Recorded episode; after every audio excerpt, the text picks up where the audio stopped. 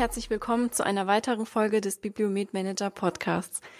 Mein Name ist Christina Spieß, ich bin Redakteurin bei F&W, einem Fachmagazin für das Krankenhausmanagement.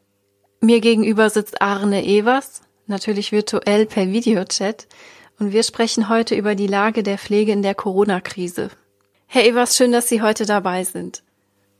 Hallo und guten Morgen. Bevor wir in das Thema einsteigen, möchte ich Sie gerne noch vorstellen. Sie sind seit knapp zwei Jahren Pflegedienstleiter im St. Josephs Hospital Wiesbaden. Davor waren Sie auch schon vier Jahre lang stellvertretender Pflegedienstleiter. Sie haben außerdem eine Ausbildung zum Gesundheits- und Krankenpfleger gemacht, Pflegewissenschaften studiert und heute sind Sie auch Mitglied der Bundesarbeitsgruppe Pflegemanagement im DBFK, im Katholischen Krankenhausverband Deutschlands und auch in einem Ausschuss der HKG. Ich möchte gerne zuerst auf die Corona-Prämie zu sprechen kommen. Das Institut für das Entgeltsystem im Krankenhaus, das INEC, das hat ja vor wenigen Tagen die Liste vorgelegt mit den Krankenhäusern, die eben Geld aus diesem 100 Millionen Euro Topf erhalten, um Pflegekräften, die in der Corona-Krise besonders belastet waren, einen Bonus zu bezahlen. Wird denn das Joho auch davon profitieren? Also wir kriegen keinen Bonus. Ähm, äh, ich tue mich ein bisschen schwer, leider zu sagen, ähm, weil ich nicht unbedingt der größte Fan dieses äh, Corona-Bonus oder der Corona-Prämie bin. Also vielleicht erstmal kurz, warum kriegen wir keinen? Das ist fast schon so eine gewisse Absurdität. Wahrscheinlich haben wir 20 Betten zu viel. Also das Juho hat je nach Rechnungsgrundlage 520 Betten es werden aber oder es wurden in der Vergangenheit ähm, aufgrund der, der äh, Länderplanung äh, unter 500 Betten gemeldet und das hat sich dementsprechend weiterentwickelt. Jedenfalls führen diese 20 Betten äh, dazu, dass wir äh, eben nicht in diese Zuzahlungspflicht kommen würden. Also die es hieß ja am Anfang oder das heißt ja immer noch, dass äh, wer zum 1. Januar bis zum 31.05.20 Corona-Fälle hatte und weniger als 500 Betten, der bekäme die Prämie. Das hätten wir geschafft. Da wir aber 20 Betten zu viel haben, hätten wir 50 Fälle gebraucht und die hatten wir äh, einfach nicht. Prinzipiell hätte ich das unserem Pflegepersonal gegönnt. Ich meine, ich gönne jedem äh, eine Bonuszahlung, um Gottes Willen. Das Problem, aber das müssen wir jetzt ja auch nicht im Detail ventilieren, das ist ja schon oft genug gesagt worden, ist halt, dass diese Prämie generell den ganzen Organisationsänderungen nicht Rechnung trägt, dem damit erhöhten äh, Stress, dem die Mitarbeiter kontinuierlich ausgesetzt sind, insbesondere auch die Pflegedienstmitarbeiter ähm, und natürlich auch das dauerhafte Risiko. Das ist man ja weiterhin ausgesetzt als, als Mitarbeiter des Gesundheitswesens, insbesondere in Krankenhäusern. Und äh, da hilft ein Bonus überhaupt nichts, gar nichts. So, dass ich auch eher auf der Schiene bin, wir müssen über eine generelle Gehaltserhöhung reden. Da ist ja jetzt der erste Aufschlag gemacht worden, der auch sicherlich gut ist, aber auf Dauer gesehen nicht ausreichend. Und ähm, ja, auf der anderen Seite, wie gesagt, bin ich ganz froh, weil jetzt müssten wir das ja alles verhandeln mit unserer Arbeitnehmervertretung. Nicht, dass das ein Problem wäre, mit unserer Arbeitnehmervertretung zusammenzuarbeiten, aber es wird zwangsläufig äh, zu Verlierern führen, auch innerhalb des Pflegedienstes. Ähm, also zum Beispiel bekommen alle etwas, also würden auch die Mitarbeiter das bekommen, die vielleicht Stunden abgebaut haben, wo ganze Stationen geschlossen waren, bekommen das Mitarbeiter, die vielleicht auch mal nur einen Dienst ausgeholfen haben auf einer Station. Also da gibt es eine Reihe an äh, Fragestellungen, ähm, die teilweise sehr absurd sind und was eben ein, eindeutig zeigt, ähm, dass man mit einem Bonus, der irgendwie nur ein Viertel der Belegschaft bekommt, gefühlt, einfach völlig daneben greift ähm, und der, der dem gesamten Aufwand nicht Rechnung trägt. Ich möchte das noch kurz verbinden mit einem Plädoyer für die Pflegekammern an der Stelle. Die Bundeswehr bekommt ja jetzt auch einen Bonus. Ich gebe ehrlich zu, dass ich nicht so ganz genau weiß und verstehe, äh, wo, wofür wobei ich mich nicht intensiv mit dem Bonus für die Bundeswehr auseinandergesetzt habe. Aber die Bundeswehr hat einen großen Vorteil, sie wissen, wie viele Mitarbeiter sie haben. Das weiß zwar das Juho Wiesbaden auch, aber das weiß die Regierung nicht für Gesamtdeutschland. Und es wäre sicherlich einfacher gewesen, äh, einen Gesamtpflegebonus für alle Pflegekräfte in Deutschland zu äh, ver vergeben, äh, wenn man gewusst hätte, wie viele Pflegekräfte es gibt. Und das ist eine Aufgabe, die nur Pflegekammern können ähm, oder die, die wissen, wie viele Mitarbeiter es gibt. In Hessen haben wir die nicht. Schade, das hätte geholfen an der Stelle. Das heißt, während der ersten Corona-Welle sind sie noch eher gimpflich davon gekommen und die Lage ist ruhig geblieben bei ihnen. Vor welchen Herausforderungen stehen Sie denn jetzt mit der zweiten Welle? Wie viele Covid-19-Patienten haben Sie? Und wie ist die Situation auf der Intensivstation? Ja, die Welle schlägt nicht nur hoch, sie schlägt auch zu. Das kann man, glaube ich, sagen an der Stelle. Ähm, also wir hatten in der Tat eine relativ ruhige erste Welle. Das will ich gar nicht verhehlen. Das war sicherlich so. Oder sie war nicht so schlimm wie erwartet. So möchte ich es vielleicht ausdrücken. Ähm, äh, aktuell ist es ähm, viel, viel anstrengender und viel mehr Patienten. Also wir haben so ungefähr 70 aufwärts an erkrankten Patienten jetzt in, in Summe. Nicht heute vor Ort, aber in Summe. Wir hatten jetzt vor kurzem mal zwei, ähm, jetzt haben wir derzeit nur einen, aber jetzt kommt ja das Problem wieder, da sind wir auch wieder beim Thema Bonus. Es läuft ja weiter. Im April, Mai war ja eben äh, Lockdown und es äh, wurden die elektiven Sachen abgeregelt. Heute haben Sie einen Covid-Patienten, der voll beatmet wird, aber Sie haben halt eben auch noch den MRGN4-Patienten, Sie haben noch die zwei VOE und Sie haben ja die normalen Intensiv, äh, Anführungszeichen, normalen intensivpflichtigen Patienten, äh, die ja noch on top kommen.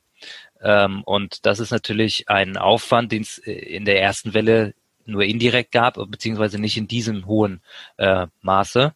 Also das kommt jetzt eben alles noch hinzu. Es gibt keine Freihaltepauschalen.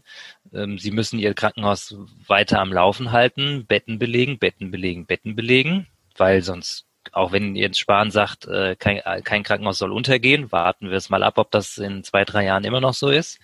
Ähm, aber trotzdem müssen sie ja Gehälter zahlen, sie müssen eine gewisse Liquidität aufweisen und dafür brauchen sie einfach Fälle. Und da macht das in erster Linie Aufwand, ähm, weil sie eben einen Regelbetrieb haben. Bei uns kommt erschwerend hinzu, dass äh, gar nicht mal mehr die Patienten so unser Problem sind. Klar, wenn es mehr werden, wird auch das ein Problem. Ähm, wir haben das Problem, dass wir ganz viele Mitarbeiter haben, die erkranken. Und da aus allen möglichen Bereichen. Also das ist nicht nur der Pflegedienst oder der ärztliche Dienst, sondern das ist dann auch mal der Auszubildende, das ist die Reinigungsfachkraft, das ist eine Pädagogin aus der Schule. Das sind im Grunde alle. Und das ist eine Zahl, die äh, deutlich zugenommen hat ähm, und die uns auch vor echte Probleme stellt.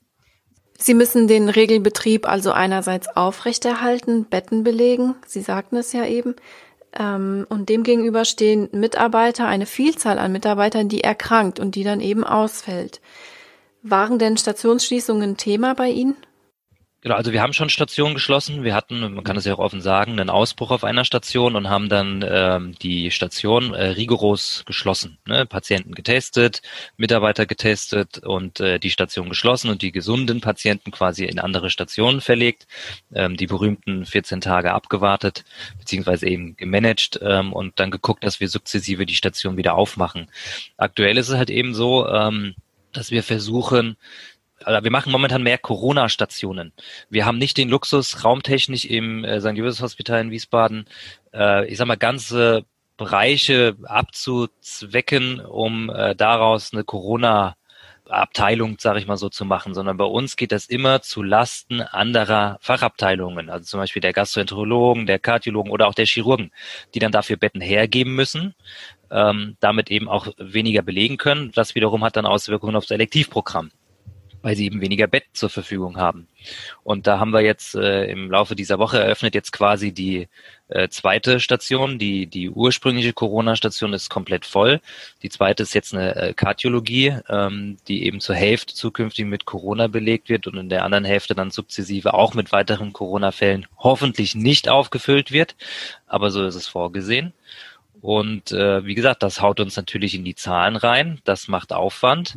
Ähm, sie müssen dann ja auch die Kardiologen irgendwo anders umbringen in unserem Beispiel, ähm, was wir dann zulasten in dem Fall von Orthopäden geht. Dann äh, liegen kardiologische Patienten in einer orthopädischen Station. Da gibt's dann durchaus auch nachvollziehbare ähm, Vorbehalte, weil Pflegekräfte suchen sich ja in der Regel aus, ob sie lieber chirurgisch oder internistisch arbeiten möchten. Hinzu kommt natürlich auch der Qualitätsaspekt. Also das ist dann schon extrem viel Arbeit.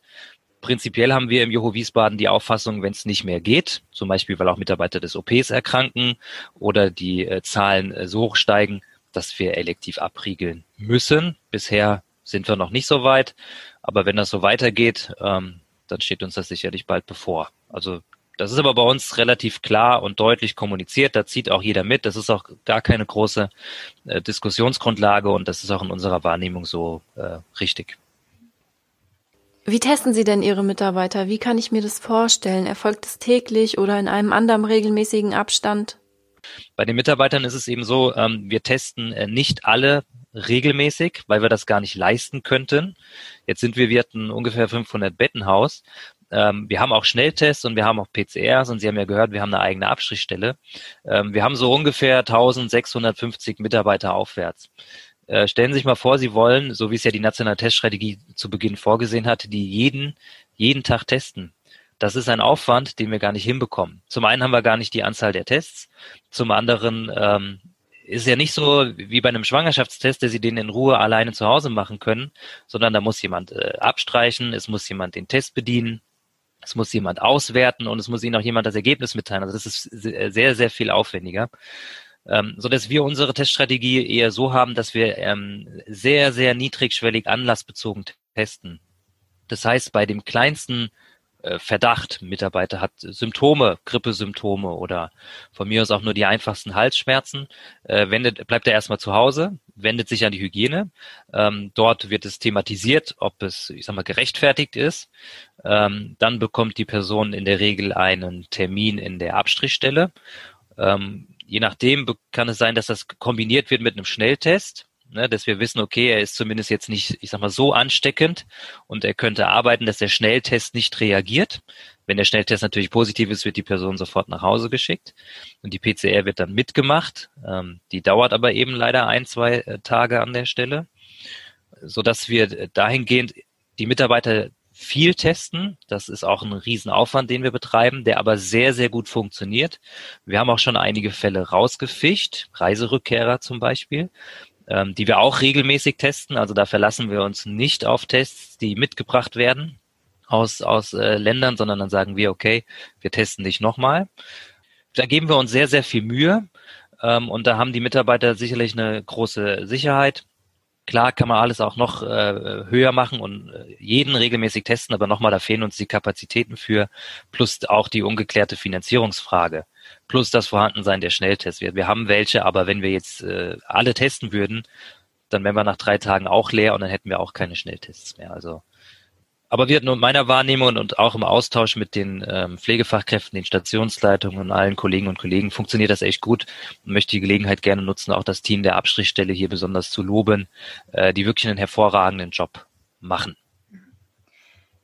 Sie haben vorhin das Beispiel der Kardiologie erwähnt, die jetzt Betten hergeben musste für Corona-Fälle. Und auch, ähm, das hatten Sie kurz angesprochen, dass ähm, Pflegekräfte auf diese Station ausweichen müssen. Die Lage der Pflege in der Corona-Krise ist ja auch Top-Thema auf dem Pflegemanagement-Forum, das am 19. März im Rahmen des DRG-Forums stattfindet. Sie sind ja auch Referent auf dem DRG-Forum und sprechen über das Pflegecontrolling. Wie steuern Sie denn das Pflegepersonal in einer Situation wie der Corona-Krise? Genau, also jetzt in dem Fall, wo eine Station geschlossen wurde und die Mitarbeiter, die jetzt zum Beispiel nicht in der Kontaktkette waren ähm, und die dann logischerweise negativ sind, ähm, die werden in der Tat in anderen Stationen äh, eingesetzt und betreuen zum Beispiel die Patienten äh, der Station, die geschlossen äh, worden sind, um einfach die Expertise ein Stück weit ähm, zu, zu sichern. Ansonsten, naja, sie können halt eben nur so viel Personal steuern, wie sie Personal haben. Wir haben eine gute Personaldecke, die ist aber jetzt auch nicht so gut, dass wir es mal locker verkraften, äh, zehn Mitarbeiter einer Station ins Fre krank zu schicken oder ins Frei zu schicken. Und der Regelbetrieb läuft normal weiter.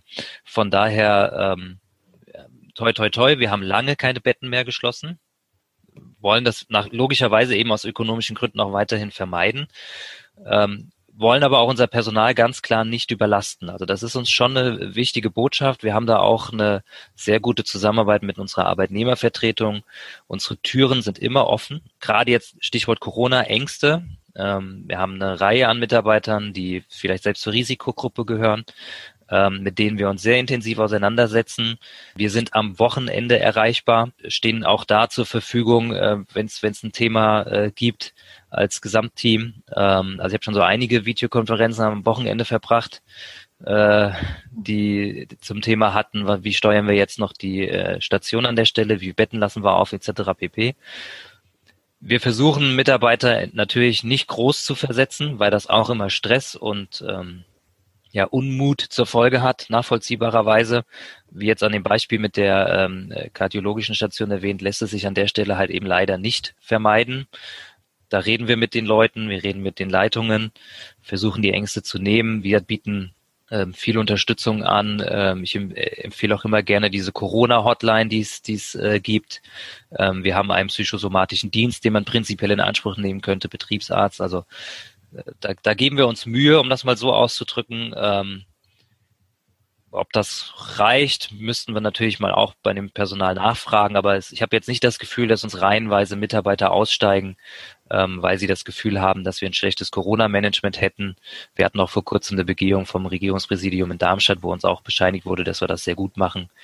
Und wir nehmen die Ängste auch wirklich ernst. Also auch Plexiglasscheiben oder irgendwie so etwas. Jemand sieht da eine Stelle, wo so eine Scheibe hin müsste. Ich sag mal, zack, nächsten Tag hat er eine. Und das ist uns auch, auch wie gesagt, sehr, sehr, sehr wichtig, ähm, die Mitarbeiter hier zu schützen. Wir hatten nie einen Mangel an FFP2-Masken oder Schutzausrüstung, ähm, wie es ja gerne mal mitgeteilt wird, hatten wir nie. Und das wäre auch mit uns nicht zu machen. Also das muss ich hier auch ganz klar sagen. Ähm, bei uns arbeitet niemand ohne Schutzausrüstung. Das ist mir eine ganz wichtige Botschaft. Wir wollen unsere Mitarbeiter schützen, ähm, soweit wir es eben können. Wenn wir jetzt Zustände wie in Italien oder Asien zu Beginn kommen, dann diskutieren wir komplett neu, ist auch klar. Ähm, wir haben bisher keine Zwölf-Stunden-Schichten umgesetzt, wollen wir auch nicht, weil die auch äh, extrem äh, stressig sind und extrem anstrengend und wir auch gar nicht so von der Wirksamkeit überzeugt sind, weil sie eher das Personal verheizen an der Stelle. Aber nochmal, wenn die äh, zweite Welle noch schlimmer oder härter wird, dann kann es sein, dass wir auch wieder anders diskutieren. Aber bisher kriegen wir es eigentlich sehr gut äh, gesteuert. Ein Thema sind ja auch die Pflegepersonaluntergrenzen. Es ist ja schon vielfach die Forderung laut geworden, diese auszusetzen und auch ähm, auf eine Ausweitung im nächsten Jahr in vier weiteren Bereichen zu verzichten. Was halten Sie denn davon? Ja, eine sehr schöne Frage. Ähm, vielleicht fange ich mal so an. Äh, ich bin prinzipiell kein Feind der Untergrenzen. Oder sagen wir mal so, ich bin kein Feind von Untergrenzen. Ähm, also es gibt ja genügend äh, Literatur und Quellen, die ganz klar belegen, dass eine ähm, fixe äh, Nurse-to-Patient-Ratio positive Auswirkungen hat. Ähm, ich finde jetzt die Pflegepersonaluntergrenzen, die wir jetzt haben, die, die schützen das Personal. Das tun sie. Ich glaube aber, dass in dem Diskurs, der über Pflegepersonaluntergrenzen geführt wird, die derzeitige Form der Untergrenzen, wie wir sie in Deutschland haben, völlig überbewertet ist. Ähm, woran kann man das festmachen? Das kann man zum einen daran festmachen, dass sie ja nur mit Durchschnittswerten arbeiten.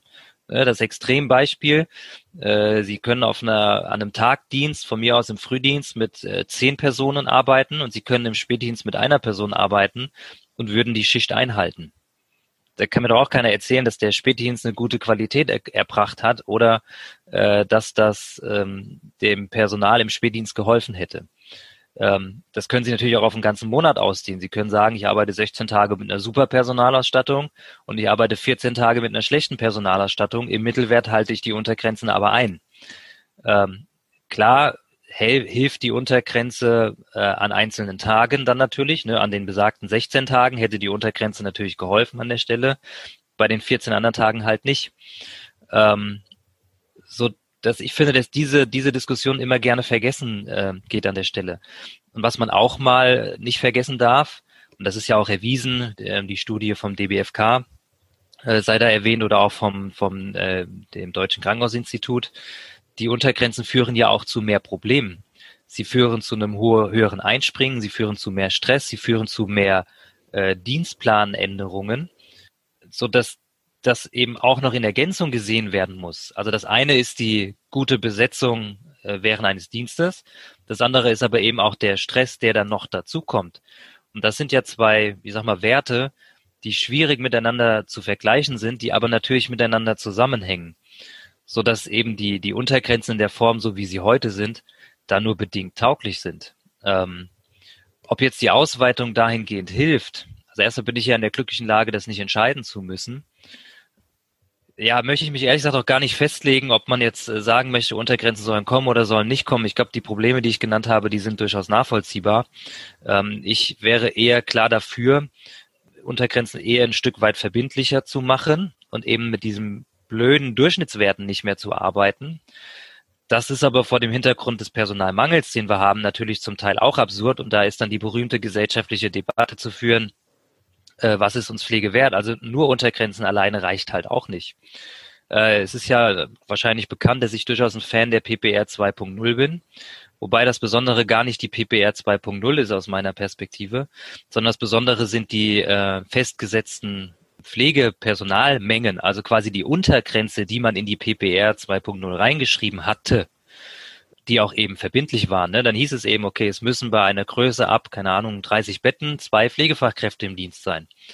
Ähm, ich glaube, da hätte die Pflege wesentlich mehr von als die Form der Pflegepersonaluntergrenzen, wie sie heute sind mit irgendwelchen Durchschnittswerten.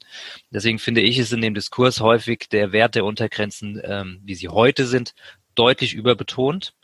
Die Stressfaktoren werden häufig bei der Diskussion außen vor gelassen. Prinzipiell sind sie aber wirksam. Und sie sollten einfach vielleicht, wer sollte man generell das Konstrukt mal anfassen? Und vielleicht sollte man endlich mal den zweiten Punkt der äh, Vereinbarung aus der konzertierten Aktion Pflege angehen, der da heißt nämlich ein wissenschaftliches Instrument in Auftrag geben. Da warten wir nämlich auch noch alle drauf, ähm, um einfach mal eine gescheite Perspektive zu bieten und zu sagen, hey, es kommt ein Instrument und das wollen wir dann auch umsetzen. Also deswegen, ich will mich zurückhalten mit, brauchen wir die Untergrenzen 21 oder brauchen wir sie nicht. Äh, ich glaube auch da, wenn die Welle noch härter und fester zuschlägt, dann, dann sind auch Untergrenzen irgendwo egal. So traurig das vielleicht klingen mag, sie sind egal, ähm, weil die Patienten kommen ja dann. Und wie sollen die dann schützen? Klar kann ich als Mitarbeiter sagen, dann komme ich nicht zur Arbeit. Das, da will ich, würde ich gar nicht werten an der Stelle. Das das Recht, was jeder Mitarbeiter hat an der Stelle. Aber da merkt man ja, dass Untergrenzen auch nichts mehr wirken. Was übrigens auch vergessen wird, das möchte ich noch als dritten Punkt ergänzen. Ich kann ja auch heute schon Ausnahmetatbestände ziehen. Es gibt ja auch den Ausnahmetatbestand äh, Großschadensereignis und ich weiß jetzt nicht genau, wie es heißt vom Wortlaut, aber irgendwie epidemiologisches Ereignis. Äh, also mit anderen Worten, äh, wenn Intensivstationen überrannt werden oder auch Normalstationen mit Corona-Patienten, natürlich werden die Krankenhäuser und auch wir, das ist ja kein Geheimnis, äh, Ausnahmetatbestände ziehen, weil es natürlich irgendwo auch nicht gerechtfertigt wäre, äh, an der Stelle doppelt bestraft zu werden, und dann noch eben extra Geld draufzulegen. Ähm, Sie merken, ich bin da voll im Thema. Jetzt fällt mir gerade auch noch ein, ähm, man kann ja auch mal hinterfragen, äh, wie viele Betten sind denn seitdem geschlossen worden, seit es die Untergrenzen gibt. Und ich meine dauerhaft geschlossen. Ich rede nicht von mal kurzfristig geschlossen, sondern dauerhaft geschlossen. Ich habe keine valide Zahl. Ich würde mal ganz spontan behaupten, die tendiert ziemlich gegen Null. Ähm, so dass die Wirksamkeit der Untergrenzen, die ja irgendwie vorsieht, dass äh, dann irgendwann mal so ein Dialog zu führen ist, und dann ist in Folge äh, der, der, die Ergebnisse dieses Dialoges umzusetzen und dann können wir irgendwann mal Betten schließen. Also ich glaube, das ist noch nirgendwo passiert in Deutschland. Also auch da ist die Wirksamkeit der Untergrenzen einfach zu, ja, zu hinterfragen und sie wird in dem Diskurs, der ja häufig auch sehr emotional geführt wird, aus meiner Perspektive deutlich überbetont. Prinzipiell schützen sie aber, das möchte ich äh, schon nochmal wiederholen, aber halt aus meiner Perspektive vielleicht nur die Hälfte, ne? 50-50 Beispiel. Sie können im Idealfall komplett helfen, aber wenn ich nur, wenn ich nur Mittelwerte angebe, dann hilft die Untergrenze vielleicht auch nur Mittel. So. Ja, das, das vielleicht mal dazu. Ähm, wie gesagt, ob die 21 kommen oder nicht, es liegt nicht in meiner Macht. Äh, wenn sie kommen, versuchen wir sie umzusetzen. Wir versuchen sie natürlich auch einzuhalten. Das ist ja völlig klar. Da sind wir unserem Personal auch schuldig, die einzuhalten. Aber Sie merken, ich schlafe jetzt auch nicht schlecht, wenn Untergrenzen kämen. Ich hoffe auch, dass Sie trotz der Corona-Pandemie und all den Herausforderungen, die sie mit sich bringt, noch gut schlafen können. Ich danke Ihnen ganz herzlich für das Gespräch, Herr Evers. Dankeschön für die vielen Einblicke. Sehr gerne, gerne wieder. Hoffe, es war den Zuhörern auch ganz angenehm. Ich bedanke mich fürs Einschalten und Zuhören. Das war Arne Evers. Wie schon eben erwähnt, ist er auch bei uns auf dem 20. DRG-Forum zu Gast als Referent, nächstes Jahr am 19. März. Sie können sich bereits jetzt schon Tickets sichern und auch das Programm anschauen. Sie finden alles auf drg-forum.de.